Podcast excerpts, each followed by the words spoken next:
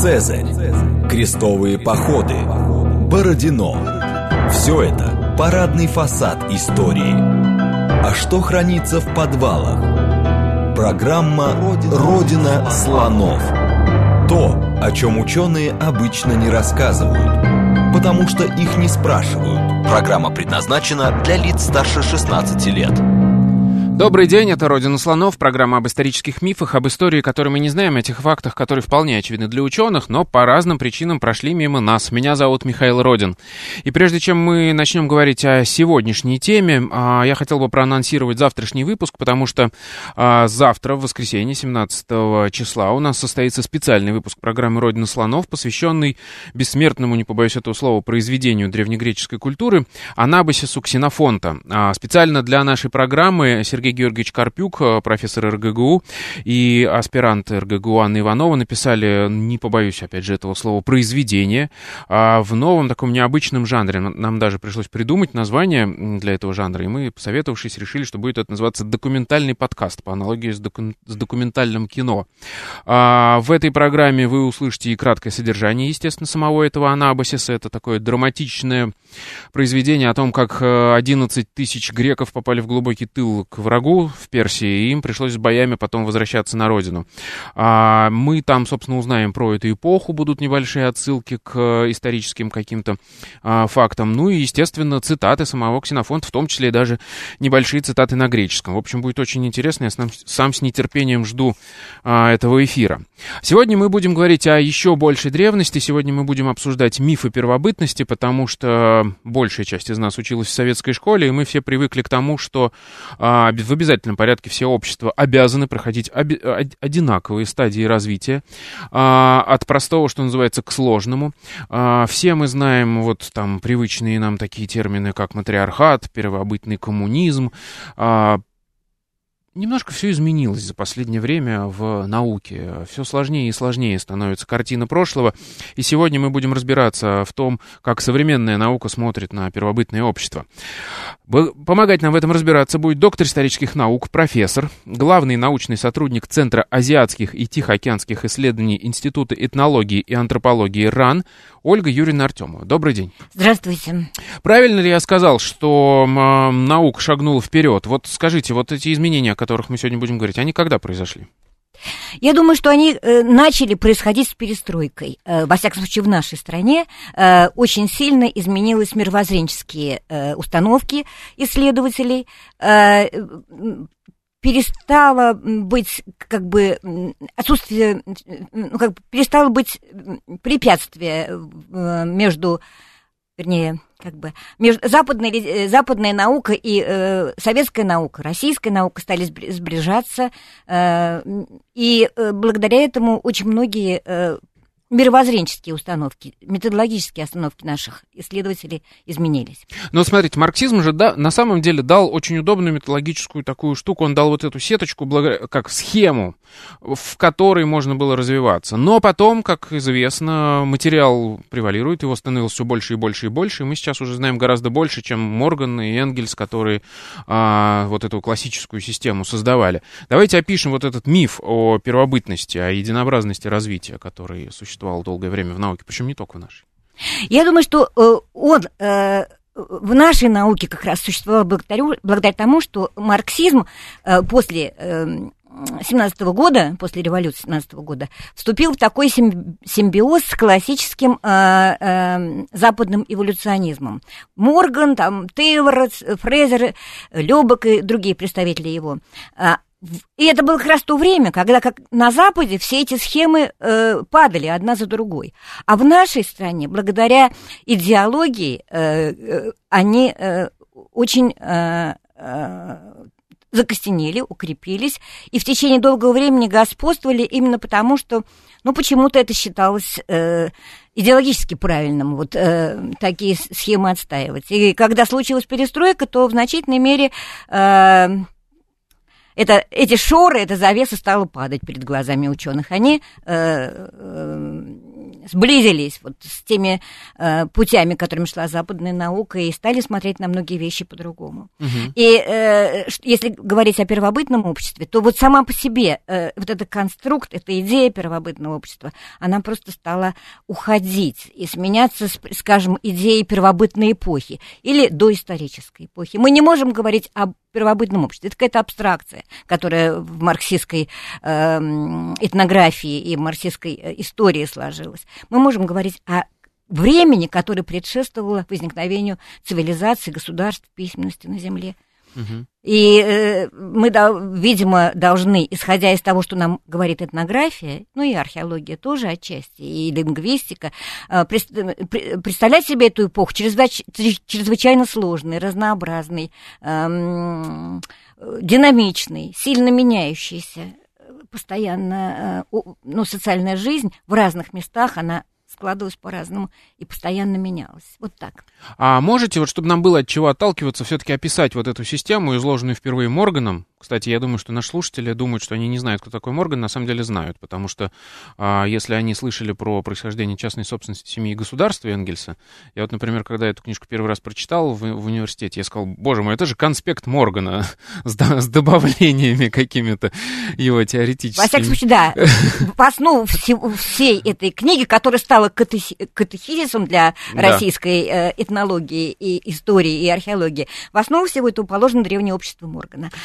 Можете Моргана описать? Э, ну, в чем заключается эта концепция? Очень э, грубо, конечно, да, потому что да. все-таки Морган был исследователь, и он много работал как этнограф, и у него, наверное, сложнее, если мы будем, хотели бы по-настоящему все это отразить. Но поскольку время у нас ограничено, это грубо. Значит, общество развивается, все человеческие общества развиваются по одной и той же схеме.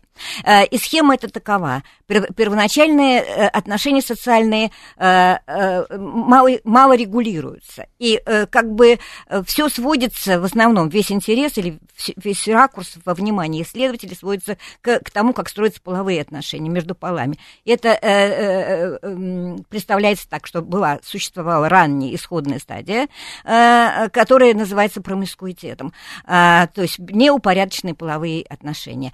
После этого, э, значит, постепенно происходит некий, э, чело, э, люди э, хотят, э, значит, как-то свою жизнь регулировать, и в первую очередь регулировать отношения между полами, соответственно, возникают э, некие формы брака, которые э, э, Морган э, назвал групповым браком. Причем э, его идея группового брака родилась и у него из-за этнографического изучения э, систем терминов родства. Это очень сложный э, объект изучения. Вот впервые я познакомился с ними у ракезов. Э, э, я сейчас не смогу в такой короткий короткое время рассказать, какая там э, тематика, но факт тот, что он решил, что эти необыкновенные, не, непривычные для нас системы терминов родства отражают некие э, утраченные формы брака, которые, то есть являются пережитком. То есть брак такой, так, такие формы брака давным-давно э, ушли, даже у иракезов, даже у других народов, которые до цивилизации не дошли. Но, тем не менее, вот э, э, можно реконструировать. У него идея была, можно реконструировать по системе терминов родства. И вот он реконструирует этот групповой брак, а, когда группа женщин и группа мужчин находятся в брачных отношениях, у них общие дети, никто не может понять, где чьи дети. Вот, и, э, и э, на этой основе возникает материнский род, потому что, э, или материнская родовая организация, кровно-родственное объединение, в котором счет родства ведется через женщин. Просто потому, потому что, что непонятно, непонятно, как там мужчины, э, как да. установить отцов. Что папа вот. нельзя понять, а уж кто мама точно не да. ошибешься. И вот это угу. вот все происходит, продолжается, продолжается, продолжается очень долго. Э, э, значит, благодаря этому женщины э, занимают доминирующее положение в обществе. И тут вроде бы как был э, да, матриархат. Ну, матри... матриархат вообще идея не Моргановская, это был такой Иоганн Бахофен, швейцарский ученый, который по мифам восстановил эту э, э, идею, гено, ну, придумал, так сказать, эту, эту стадию развития. Морган, э, пожалуй, э, говорил о материнском праве, о материнской филиации. Ну ладно, в общем, все это продолжается, продолжается, продолжается, замечательная, э, замечательная жизнь, причем э, э, почему-то материнское право сочетается, и доминирование женщины сочетается с равенством, я не знаю, как это все укладывается, и у, у Энгельса это великолепно уложилось, не, противоречие почему-то не, не, не казалось необходимым такое решать, вот, и все это так и продолжается до тех пор, пока не, не, не, не начинается процесс классообразования, развития частной собственности, и тогда Э, мужчинам э, очень хочется закрепить, так сказать, свое имущество э, за, за след, грядущими поколениями, и возник, возникает э, моногамная семья, моногамный брак э, и потер... Э, отцовский род и патриархат. Вот э, такая, та, такая грубая схема, да, и почему-то еще э, читая, э, ведь не только э, э, Энгельс читал Моргана, но Моргана читал еще и Маркс.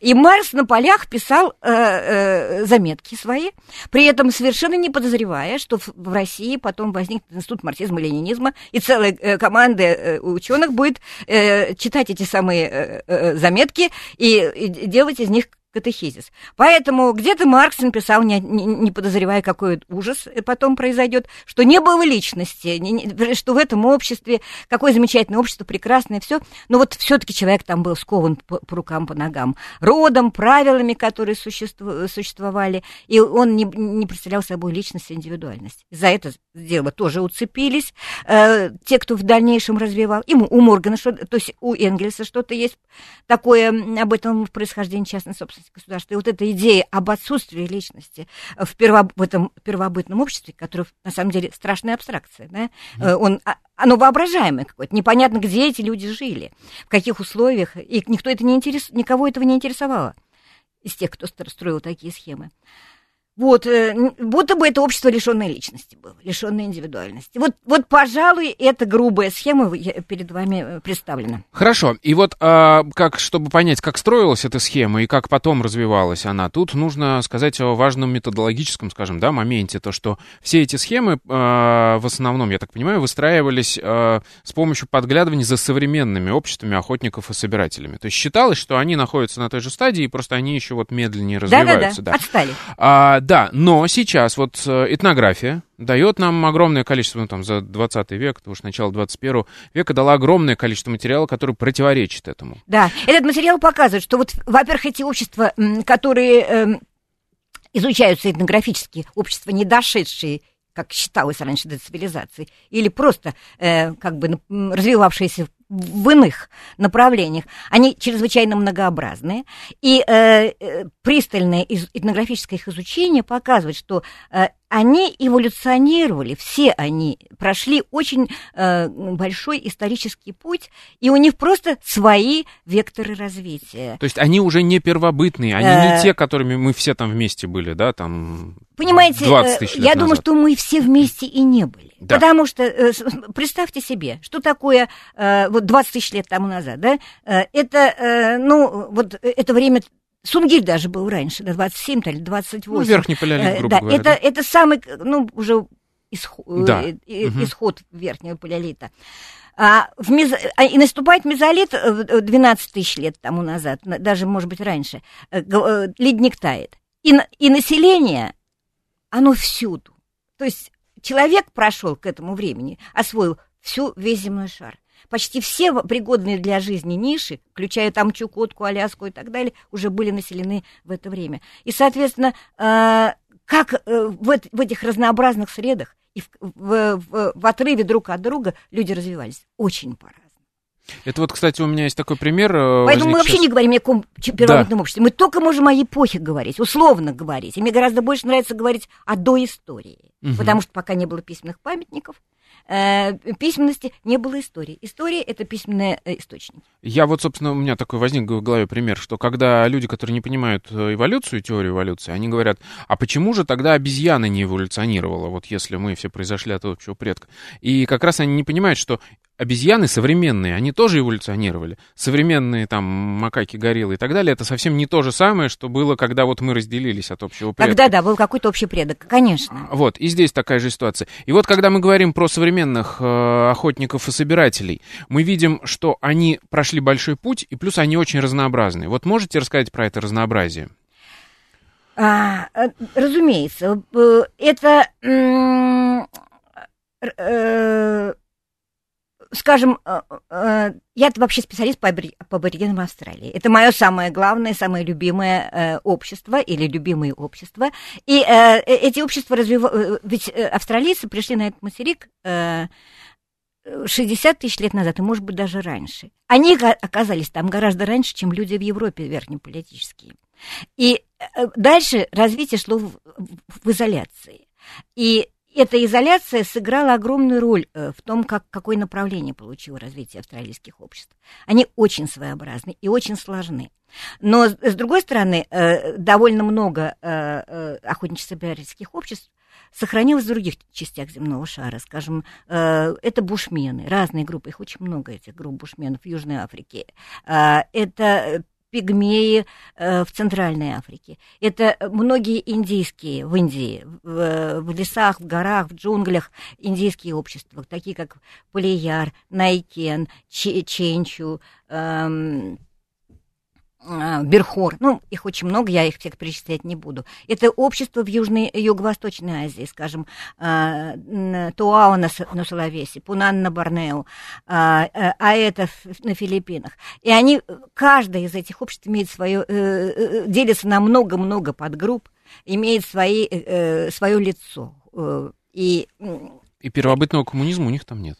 Знаете, это сложно. Во-первых, первобытный коммунизм это, как всегда, абстракция да, во всех этих схемах. А, мы можем говорить о том, есть ли отношение равенства и есть ли отношение социальной дифференциации. Вот э, разные общества, которые жили э, присваивающим хозяйством, да, э, или имели не земледельческие, не производящие культуры, они э, социальные отношения структурировали очень по-разному. И есть общества, в которых достаточно сложные структурные формы э, социальной дифференциации существовали, как у аборигенов Австралии, и все они были связаны с, с э, доступом или отсутствием доступа к, э, к религиозной э, эзотерическом знании, да, и были такие общества, как э, общество, скажем, бушменов или полияр, э, бушменов в Африке или полияр в Индии, где э, развились, я убеждена, что это развилось в исторический период, особые формы социального выравнивания. То есть э, вся идеология и э, э, многие социальные институты были сформированы таким образом, чтобы э, люди друг от друга не отличались по каким-либо привилегиям, да, вот чтобы отсутствовали привилегии. Вот ну, то есть это не от животных произошло, это люди сами. Я думаю, что это. Мне, мне почему-то кажется, это не только моя мысль, конечно, угу. это мысль, которая э, звучала неоднократно в литературе э, специальной, что э, эгалитаризм, э, то есть равенство социальное, это такая форма э, общежития, которую нужно очень долго создавать, специально вырабатывать. К этому нужно идти, и это очень сложно. Это, это чрезвычайно сложный э, исторический путь. И, э, ну да, павиану, если мы говорим там про, про еще более простые общества, павиану не объяснишь, что такое эгалитаризм. Это нужно пройти и прожить. А в чем он проявляется? Вот можете примеры привести? В чем вот в этих обществах эгалитаризм проявляется? А, мне очень нравится формулировка э, одного из моих э, выдающихся английских коллег, э, Джеймса Вудбурна. Он очень много сделал для изучения эгалитарных обществ и понимания что, того, что такое эгалитаризм. Э, неравенство страшнее, чем голод. Э, общество, э, поведение людей все время направлено на то, чтобы подчеркнуть, что я не хочу ничего другого, лишнего, того, чего нет у других. И как только у меня что-то это появляется, я так или иначе должен это предоставить. Если у меня попросят, я обязательно даю. Или даже вообще э, необходимо постоянно отдавать часть того, чем, э, что попадает в твои руки, что бы это ни было. Есть очень интересные формы обмена. А, то есть постоянная циркуляция материальных ценностей. И, и, и э, механизмы, которые э, препятствуют аккумуляции каких-либо ценностей в одних руках семейных там, или индивидуальных, или групповых. Короче говоря, это имущественное, постоянное, эм, так сказать, перераспределение всего, что есть. И, э, но этого мало. Тут еще и, и, и такие формы поведения, которые, скажем, э, предписывают не задаваться, не хвастаться.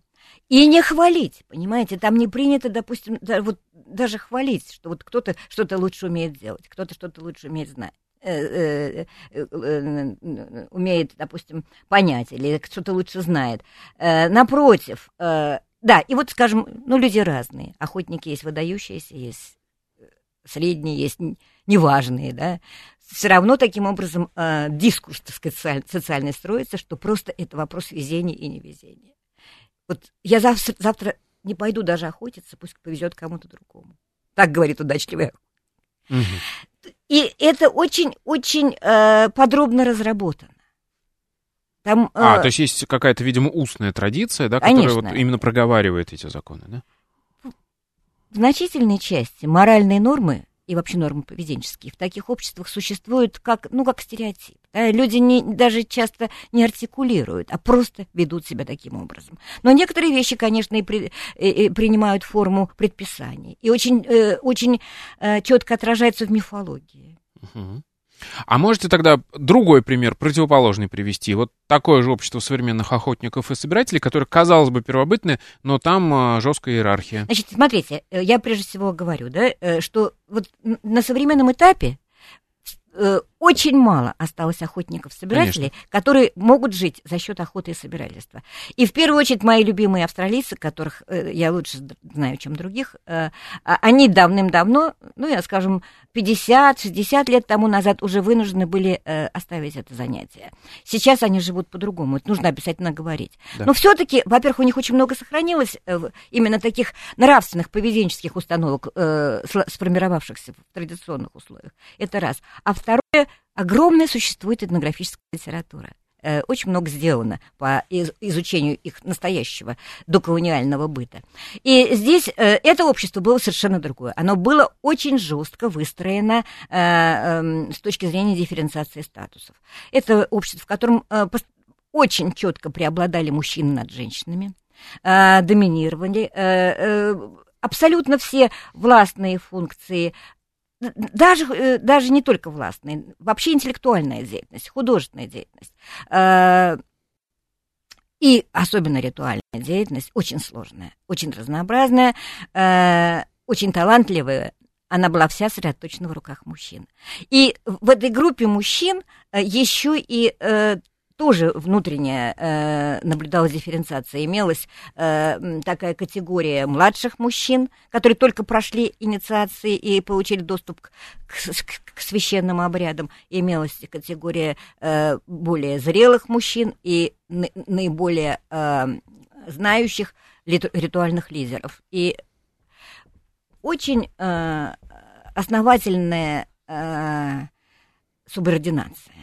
Но вы говорите о полувозрастном таком делении, а, социаль... вот не только, не а социальное Я считаю, что это не, полувоз... не только полувозрастное деление. Понимаете, существует ритуальная деятельность, вообще любая социальная деятельность, в процессе которой вырабатываются э, формы э, подчинения, э, организационные какие-то, э, ну, хотя как-то надо командовать, какое-то лидерство должно быть. Иначе, если вы имеете э, организационную активность э, больших, больших скоплений людей, там обязательно должна быть э, э, какая-то иерархия, какое-то лидерство, потому что иначе будет беспорядок. Значит, э, соответственно, распределяются роли. Так вот, роли распределяются таким образом, что э, пол и возраст здесь играют э, э, основательную э, э, роль, но все-таки это не просто э, э, э, в основе всего не пол и возраст, а в основе всего все-таки интеллектуальная активность.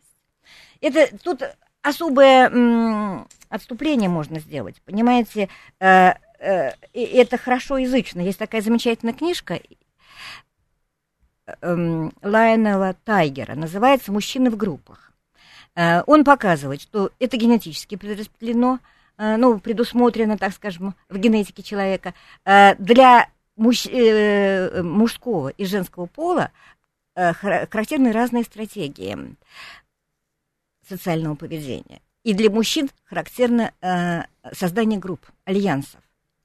И, соответственно, во время этих деятельности в этих группах, в альянсах создаются властные структуры. Естественно, что они оказываются, системы лидерства, и распределения ролей и так далее, естественно, что они создаются в процессе мужской активности и, э, соответственно, остаются в распоряжении мужчин. Таким образом, и насколько я понимаю, что и не только внутри, но и разные группы между собой могут по-разному подчиняться, вот эти э, группы мужские.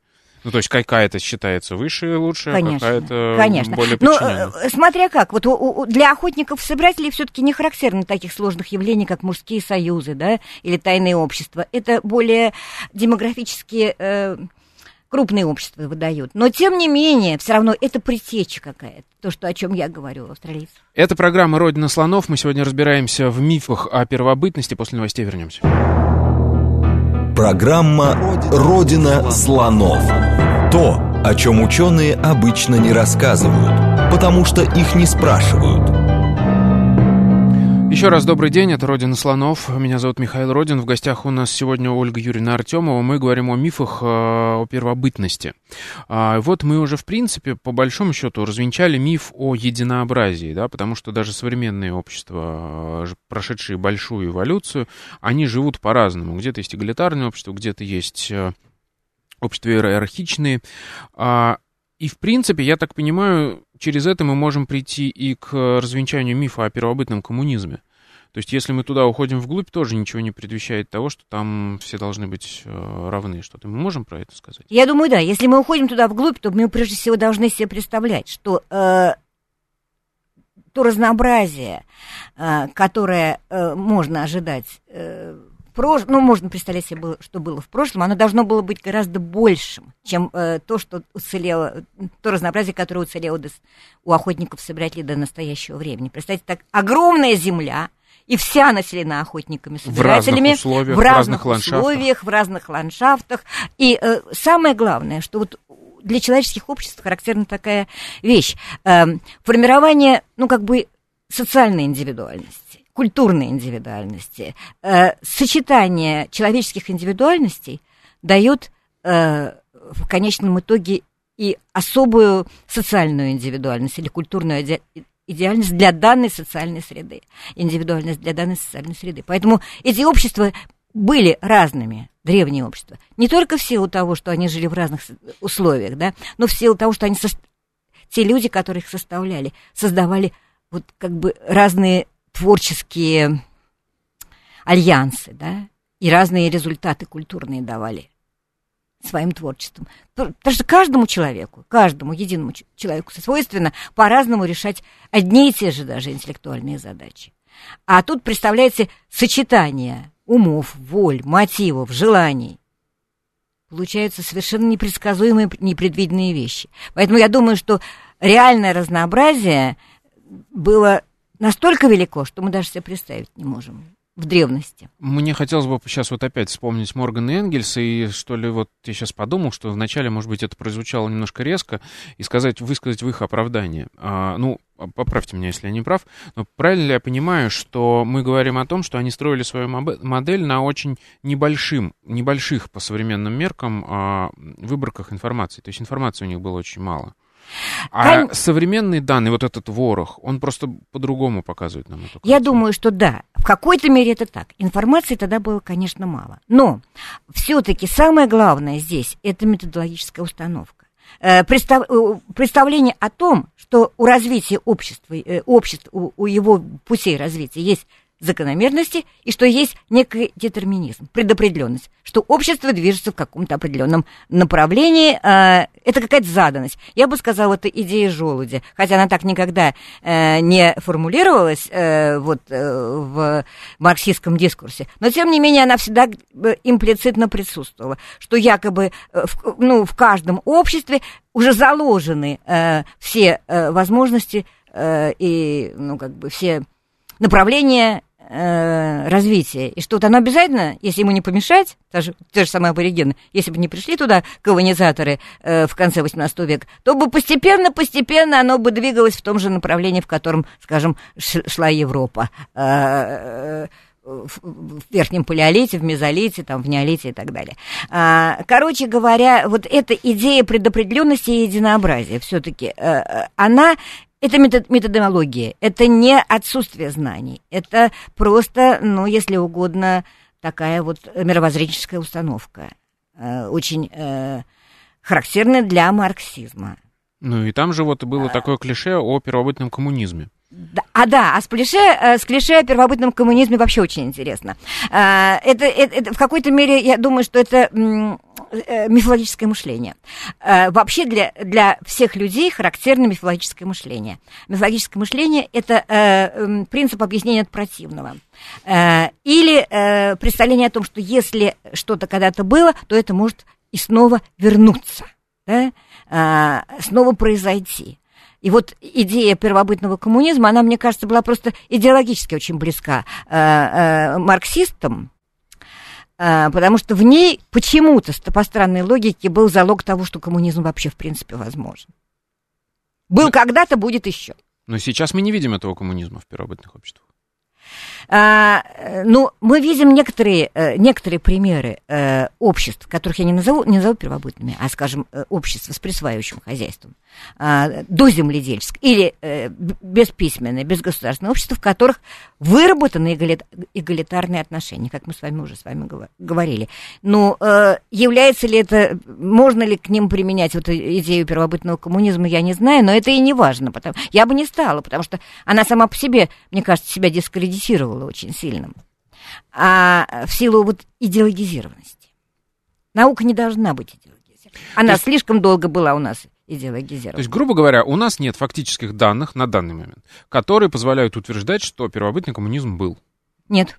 Нет, напротив, мы можем предполагать, что вот э, э, возможно, в глубокой древности, скажем, в палеолите, были тоже и эгалитарные общества, и неэгалитарные. И мы можем предполагать, что вот неэгалитар, не, неэгалитарные общества были тоже достаточно разнообразны. И есть какие-то даже какие-то вот э, э, указания о том, что, скажем, э, в одних и тех же коллективах люди по-разному питались. Это биологи пытаются это восстанавливать по, там, по составу костей там, и так далее, по каким-то своим основаниям, что вот какие-то категории людей имели худший доступ к хорошей пище, чем другие. Мы, например, у охотников-собирателей, которые изучались этнографически, таких вещей не находим. Но э, а, архе, археология позволяет думать, что а в древности, возможно, это было. Я сейчас вспомнил какое-то недавнее совершенно исследование про этих э, двух загадочных уже теперь, видимо, мальчиков из Сунгирята. Да. И там тоже, там же, по-моему, получается четыре, да, человека, там одна часть бедро кого-то более старшего. Ну, там два полных косяка и несколько, э, да. и несколько неполных. Я, честно говоря, э, не являюсь эм, антропологом биологическим, и поэтому не возьмусь э, что-то Так вот я к тому, что даже внутри вот этого захоронения, там у них тоже разные структуры питания, что-то вот я недавно такое Возможно. читал. Причем там в том смысле, что даже некоторые питались исключительно рыбной какой-то там, или там устрицами, ну, вот, что-то вот такое. Не, я не возьмусь. Я, я только знаю, что, а что, некоторые... что э, доступ э, к ресурсам мог быть неравномерным, и это фиксируется археологически. Отлично. Хорошо, идем дальше. А, следующее клише, которое мы подчеркнули, э, почерпнули из школы, там, марксизма, ленинизма, это стадия матриархата. Про нее мы что можем сейчас сказать? Про нее могу сказать следующее, что сама по себе идея матриархата, то есть правление женщин, по-другому еще это генека, генейкократия, и, и, и, именно в такой форме впервые а, э, это клише появилось в литературе, и принадлежит оно э, Иоганну Бахофену, швейцарскому ученому, который вообще не был этнографом, а изучал, ну, был э, э, историком фольклора, изучал мифологию, изучал литературу, и у него э, именно на основе э, очень широко распространенного мифа о том, что женщины, как когда-то господствовали, а потом стали господствовать мужчины, возникла вот эта идея э, о, о матриархате, которая, э, э, ну, которая отчасти понравилась э, Энгельсу, э, и поэтому внедрилась в нашу жизнь. Э, ну, ее почему-то очень Сталин полюбил. Вы понимаете, он где-то такое там э, в 30-е годы написал э, работу, э, я сейчас не могу вспомнить, как она называлась, ну, где матриархат, вот просто как безусловная э, данность э, был представлен. И, э, соответственно, э, многие ученые, которые таким образом сделали карьеру, они подхватили эту идею и пытались ее как-то утвердить в научной литературе. В частности, вот Марк Осипович Космен, Космен вообще очень хороший исследователь, но, тем не менее, очень такой идеологически выдержанный, я бы сказала. Вот он издал большую книгу в 1951 году, называлась «Матриархат», где были собраны ну, всевозможные, все, что только можно было э, э, привести как в качестве пример былого матриархата. Это все так называемые пережитки. Ну, допустим, праздники, в которых э, почему-то руководили женщины, там, или мифы, в которых э, рассказывалось о том, как женщины всем когда-то владели, а мужчины у них отняли. Ну и много и много другие мифы о, о других вещей. Мифы, например, об амазонках э, и, и все такое. А, но где-то в, в 50-е годы уже некоторые ученые, в конце 50-х годов, может быть, даже в середине, э, э, открыто стали писать ну, сразу же после смерти Сталина, я думаю, да, о том, что никакая этнографическая реальность не подтверждает ни э, эту идею матриархата. То есть реальных фактов, которые бы могли э, всерьез рассматриваться как свидетельство матриархата, нету. Все это, все это интерпретации, и все это интерпретации идеологически, э, э, ну, как бы подстилаемые, да, то есть, получается, вот то, о чем мы говорили, современная этнография, это же про современные общества, ну, которые мы считаем близкими, а мы уже сказали, что они не равны тем обществам, да, действительно, конечно. доисторическим. Там нет вообще никаких следов матриархата, действительно. Нету. Нету. И, и некоторые э, обычаи, правила, э, там э, ну, какие-то мифы считались пережитками. Mm-hmm. Вот в, в то время, когда матриархат искали повсюду, вот они рассматривались как пережитки. Но и реально свидетельств, которые могли бы фактически быть э, считаться доказательствами, не найдены в этнографии. И, конечно, они не найдены и в, э, в археологии. А, а Венеры многочисленные? А Венеры многочисленные – это просто э, э, э, некое э, ну, свидетельство какой-то э, идеологии, какой-то ритуальной идеи или религиозной идеи, смысла которой мы не понимаем мы не знаем смысла этой идеи. Просто почему-то э, широко распространены были э, вот эти самые куколки. Ничего про них не знаем. Вот они были и все. Ну, есть такой немножко похабный пример э, с э, сравнения их, там, например, с теми же самыми пинап-плакатами, которые были развиты во время войны в американской армии. Ну, с девушками. Много изображали девушек. Все. Ну, вообще, Но честно говоря, э, том, во, вообще, честно говоря, эта идея, что за, за этим стоит эротика mm. мужская, да. да, э, она, мне, например, она импонирует. Ну, как человек, который стремится к строгости э, э, суждений, я э, ничего не могу сказать именно про Венер. Я хочу только вот что хочу сказать. Вот мы же, кроме Венеры, мы знаем замечательные совершенно произведения искусства, которые в Франко-Кантабрии остались, в Южной да. Европе, да, чудесные пещерные памятники. Так вот, эти пещерные памятники э, э, э, принадлежат совершенно другому населению, другому, другой культуре, чем, та, которая, чем те культуры, которые оставили Венер. Венеры — это совершенно другой пояс, более, гораздо более северный, более, гораздо более широкий. То есть Одни люди делали Венер, другие люди делали э, вот эти вот э, произведения искусства. Но что интересно в этих произведениях искусства? Там четкая совершенно тематика. На первом месте зверь, а, великолепный, очень часто с человеческим лицом. Если вы посмотрите, какие там лица у лошадей, у, у быков, это просто удивительно. И э, дальше... Даже с человеческим лицом вы имеете в виду, ну, что... просто, понимаете, это морда, ну, морда, которая смотрит как человек и выглядит а, как человек, ну... да? Она одушевлена. Оду... Вот и в этом смысле, да. да. да. Угу. Это, это, это не кентавры, конечно. Да-да-да, я уточню. Нет, нет, нет, это, конечно, настоящие э, бизоны, быки, угу. там, я не знаю, лошади, и все у них лошадиные бизоньи, но если вы посмотрите на эти глаза, вы увидите, что эти глаза человеческие. То есть там им придав... как человеку свойственно вообще животных изображать, э, э, одухотворяя их и очеловечивая. Любое животное, изображенное человеком, оно имеет индивидуальность, если вы вот посмотрите. Ну и там это тоже было очень четко. А дальше я к чему веду? Огромное количество изображений животных, никаких Э, человеческих изображений мужских, ну, за исключением там каких-то двух. Мало, мало, но есть. Абсолютно практически нету. Э, ну, и по, по, по пальцам пересчитать, и то еще там большой вопрос. Не подрисовали лет потом. А, вот, например, знаменитое изображение в Ласко, где э, лежит э, убитый человек. Да? Э, бык, э, у него кишки выпущены, mm. и рядом пронзенный человек, еще птичка такая. Там нет уверенности, что это все одновременно было, что это синхронно. Но неважно. Важно, что, да, человеческие изображения есть, но это женские изображения. И эти женщины обнаженные и очень часто без лиц, э, с явным, так сказать, эротическим э, подтекстом. Совершенно очевидно, кто художник. И в чем его интерес? Да, и в чем его интерес? Ну, главный. тут не обязательно, что это эротически, это может быть про мать, рождение и так далее, или зачатие, ну вот это вот все. Ну, это же... знаете что, я хочу сказать, в таких случаях э, есть вещи, которые не доказываются, но показываются, да? Надо посмотреть на эти картины, на эти изображения. Они не, не слишком популярны, понимаете? Они не, это не на слуху, не на виду. Это все-таки для специалистов в основном смотрят. Более того, все раз, всевозможные эротические сюжеты, газеты не популяризируются в силу известных э, причин. Да? А, есть вот э, уникальная совершенно пещера Ламарш, где э, найдены маленькие такие песчаные, э, из песчаника э, таблички, в которых масса э, э, изображений контурных. Среди них такое количество эротических, эротической тематики, э, что э, просто диву удаются ученые, но это не публикуется или почти не публикуется. Хорошо, может быть, даже сделаем отдельную программу по этому поводу с кем-нибудь из специалистов по, палеолитическому искусству. Идем дальше.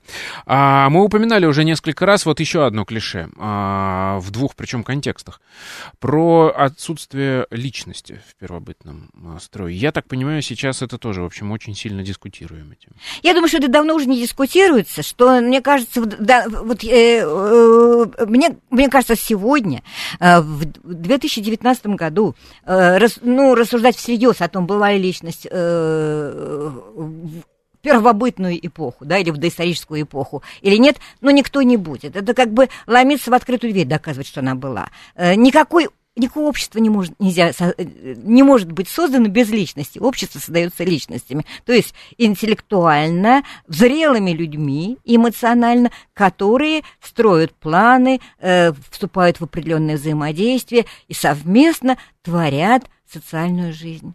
Иначе быть не может. И самое главное, мне кажется, когда мы думаем о том, как, как складывалась жизнь в те времена людей, мы должны представить себе, что они были наделены теми же самыми а, желаниями, устремлениями и возможностями, которые есть у нас с вами, как у личностей. То есть здесь должна э, вступать э, в свои права нормальная психология личности. Надо вспоминать Маслоу с, с, с, с его э, пирамидой потребностей и так далее. И думать, э, быть уверенным, я думаю, в том, что то, там были точно такие же люди, как мы с вами. Но это же тоже гипотетическая, как бы так, установка, это такая теоретизация. Мы думаем, что так должно было быть. А есть какие-то фактические, фактический материал, который это подтверждает? Ну, я думаю, что такой фактический материал — это то, что люди сделали, да? Э, э, как они осваивали ресурсы, как они осваивали землю, как они э, перебирались на далеко-далеко ну, какую-нибудь Австралию, ну, как они создавали какие-то уникальные изобретения воскресенье, типа э, э, возвращающегося, возвращающегося бумеранга, да, э, чрезвычайно сложные вещи, ну и так далее, и так далее. Какие-нибудь копьеметалки, ну мало ли там вообще каких запруды, какие-нибудь искусственные водоемы, где рыба разводилась, ну, каналы, что угодно. И это все было до земледелия. То есть вы имеете в виду, что без вот этого общественного брожения, которое вызвано совокупностью личностей именно, а, индивидуальностей, а без этого не, не, не получилось бы того развития. прогресса, да. да. Все, бы, все бы застыло на том же самом уровне. Я не знаю, даже застыло ли бы, или, или, это просто, не, просто, мне кажется, это невообразимо. Я не могу, это, это, что это такое? Это нельзя представить. Но вы еще в книжке у себя собирали какие-то, какое-то количество кейсов именно с уже опять мы к этнографии возвращаемся, современных охотников и собирателей и тех ситуаций, где им приходилось проявлять, скажем так, индивидуальность, вступать в конфликт? Ну, это, э, это, эти ситуации, они постоянные, они повседневные, а по-другому нельзя, никак не проживешь. Э, распланировать э, за нас нашу жизнь никто не может. Мы каждый день принимаем решения, и мы каждый день выражаем себя так или иначе. Тогда я написала эту книжку, это был 87-й год она вышла, э, в противовес вот этим идеям, которые еще, ну, как-то были значимы, вот, э, об отсутствии личности.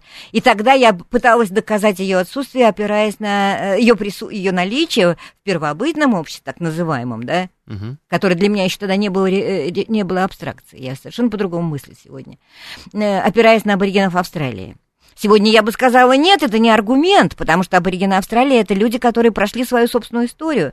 А, и, и нет, э, ну, какой смысл только аргумент? В том, что вот так сложно, э, так разнообразно возника... Э, складываются отношения между людьми, и их деятельность такая разная, сложная. Хотя присваивающее хозяйство, да? хотя нету, нету производящего хозяйства, нету письменности, нету властных структур, ну, по крайней мере, сколько-нибудь серьезно развитых и так далее. Ну вот смотрите, я вот сделаю такой вывод. Мы практически разрушили до основания всю картину э, первобытного мира, э, которая была построена Морганом, потом Энгельсом, потом... Э, нашими учеными. Нашими учеными, да. Но, насколько я понимаю, вы относитесь к скажем так, это нельзя назвать течением, образ мысли ученого, э, который относится к гиперкритицизму. То есть а что мы взамен-то даем? А как вот выглядел это первобытное Самое общество? главное, что первое, что я скажу, вы меня спрашиваете, как выглядело первобытное общество, я скажу где.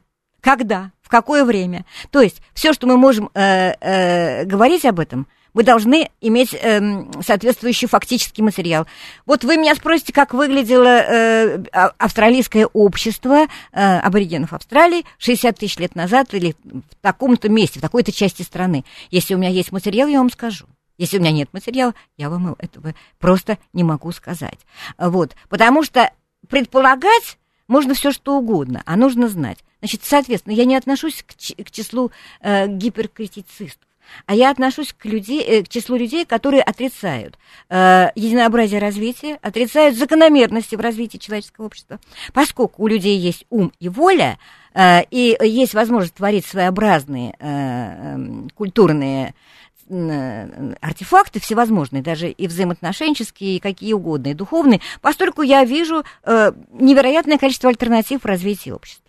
Человек мог... Э, разные общества развивались по-разному, шли в разных направлениях, и эм, э, результатом этого развития э, явилось великое разнообразие. Почему мы с вами э, оказываемся в, в ситуации, когда мы говорим, э, что вот э, развитие, ну, как бы шло вот, э, ну, скажем, от неолита к современности, э, так-то и так-то. Потому что мы с вами живем в центре Европы, Э, в той, э, в, в, ну, в той культуре, которая воображает, что, что ее исторический путь это э, магистральный путь в мире. Ну тут как в биологии, мне кажется, вот это многообразие, большое количество эволюционных моделей, которые возникали, это даже мутации, можно сказать, если с биологией опять же сравнивать. Потом, мне кажется, в конце концов это привело к цивилизации. Одна из них стала более э, успешной.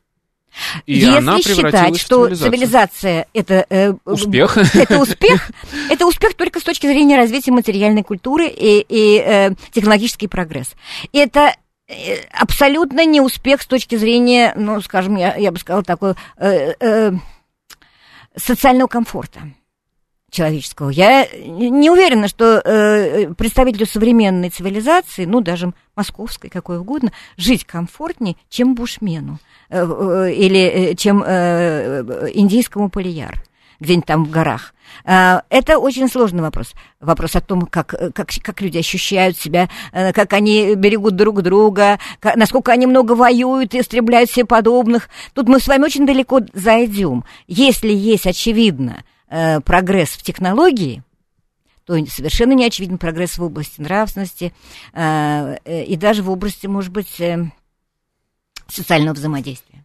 Ну, это мы сейчас э, приходим опять к Саленсу, который писал о том, что многие э, охотники и собиратели, их общества, они, в общем, счастливее, если так можно сказать, чем э, общество Да. земледельцев. И более И, безопасны. и работать им меньше И, приходится. и- и они в большей степени, как бы сказать, гарантированы от беды, от голода и от всего остального, потому что, ну, потому что у, у них други- другие жизненные стратегии. Они не зависят от урожая, от климата, там, э, от, от, от, э, от, как бы сказать, не от урожая, да, от засух там в гор- гораздо меньшей степени и от многого другого. Они уходят из- оттуда, где плохо, идут туда, где лучше. и- ну и, в общем, это так. Но это э, должно сначала повести с очень климатом. грубо. В, М? в правильном регионе нужно оказаться для того, чтобы такой образ жизни. Знаете, э, вот опять этнография показывает, что даже в пустынях люди не голодают, если они умеют охотиться и собирать, и добывать воду. Они умеют. То есть, если их технология, просто другая технология тоже развита, но приспособленная к их Да. региону, да? Присвоение, технологии присвоения. Они же присваивают. Они не создают, они не производят, они присваивают. Но они умеют это делать. И у них такие низкие демографические показатели, при котором, в общем, э, при которых они не могут истребить все вокруг. Это тоже, видимо, факт припос- приспособ- фу, приспособления. Да, конечно, потому что они ограничивают рождаемость. Итак, а, подвожу, подвожу краткое резюме. А, В итоге, получается, сейчас мы говорим о том, что не а, первобытное общество, то, как мы его видели там последние там, 150 лет назад, и его уже не существует в научной картине мира. Если мы говорим про доисторическое, дописьменное общество, всегда нужно говорить о каких-то локальных вариантах, очень разнообразных, с разными структурами общественными, с разной стадией развития. И никакой общей картины это, ну, как бы на данный момент считается ненаучным. Правильно? Хорошо. Это Правильно. была программа «Родина слонов». В гостях у нас сегодня была Ольга Юрьевна Артемова. Спасибо вам большое. Меня зовут Михаил Родин. До встречи. До завтра. Пока. Всего доброго.